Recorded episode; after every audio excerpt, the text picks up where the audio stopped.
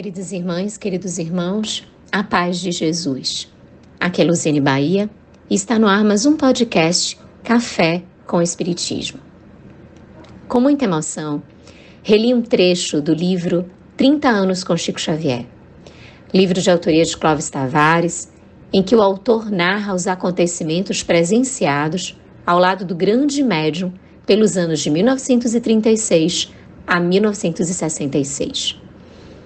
Em um desses relatos, Clovis afirma que em 1932 passava por uma livraria em Campos do Goitacazes, sua terra natal, e viu na vitrine um livro que lhe chamou a atenção, intitulado Parnaso de Além Túmulo.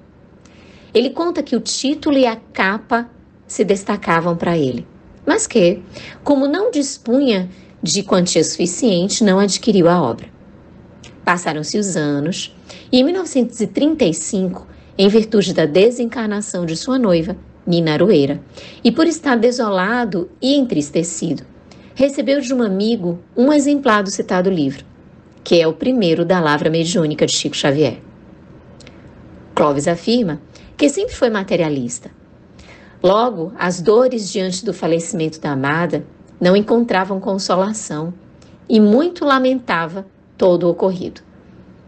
Acontece que, à medida que lia as páginas de Parnaso de Além Túmulo, ficava encantado com as mensagens, o que elas passavam e a fidelidade quanto ao estilo dos poetas, pois conhecia alguns dos seus escritos enquanto encarnados e era impressionante a manutenção do estilo também enquanto desencarnados naquela obra. Muitos são os textos indicados por Clovis, mas hoje gostaríamos de compartilhar um de autoria de Castro Alves, que se encontra no livro citado e que possui uma mensagem muito importante de consolação e de continuidade da vida. Assim, se porventura estivermos hoje com reflexões que necessitem ser acolhidas pela misericórdia divina, ouçamos com atenção esse texto do autor baiano desencarnado e pela mediunidade de Chico Xavier. Marchemos.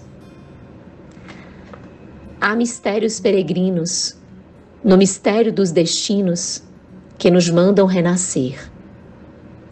Da luz do Criador nascemos, múltiplas vidas vivemos, para a mesma luz volver.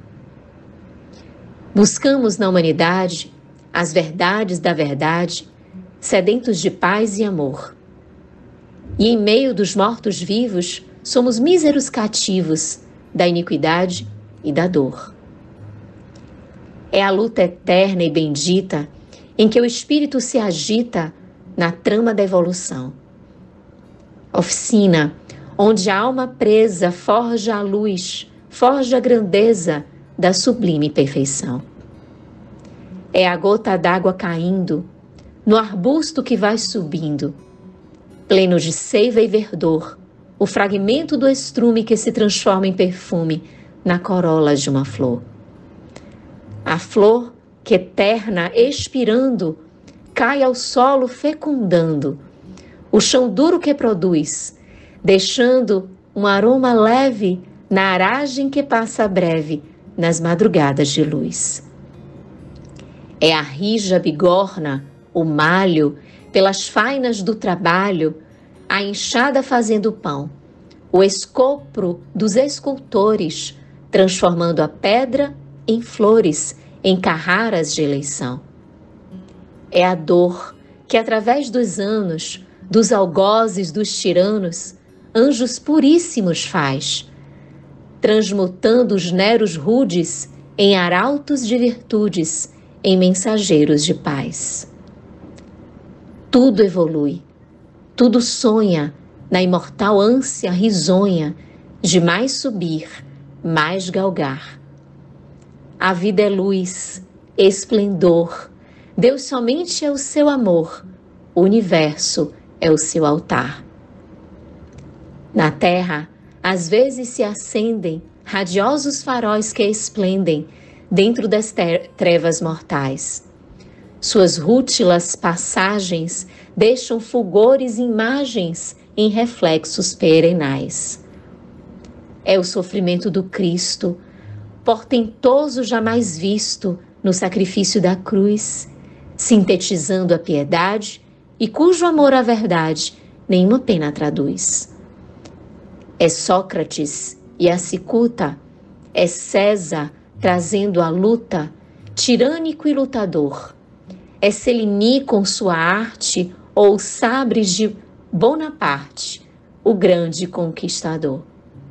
É Anchieta dominando a ensinar, catequizando o selvagem infeliz. É a lição da humildade, de extremosa caridade do pobrezinho de Assis. Ó bendito quem ensina, quem luta, quem ilumina, quem o bem e a luz semeia nas fainas do evoluir, terá a aventura que anseia nas sendas do progredir. Um excelsa voz ressoa, no universo inteiro ecoa. Para a frente caminhai. O amor é a luz que se alcança. Tem de fé, tem de esperança. Para o infinito, marchai. Que estas belas palavras ecoem no nosso coração, trazendo-nos esperança, ânimo e muita paz. Com gratidão imensa no coração, um grande abraço e até o próximo podcast Café com Espiritismo.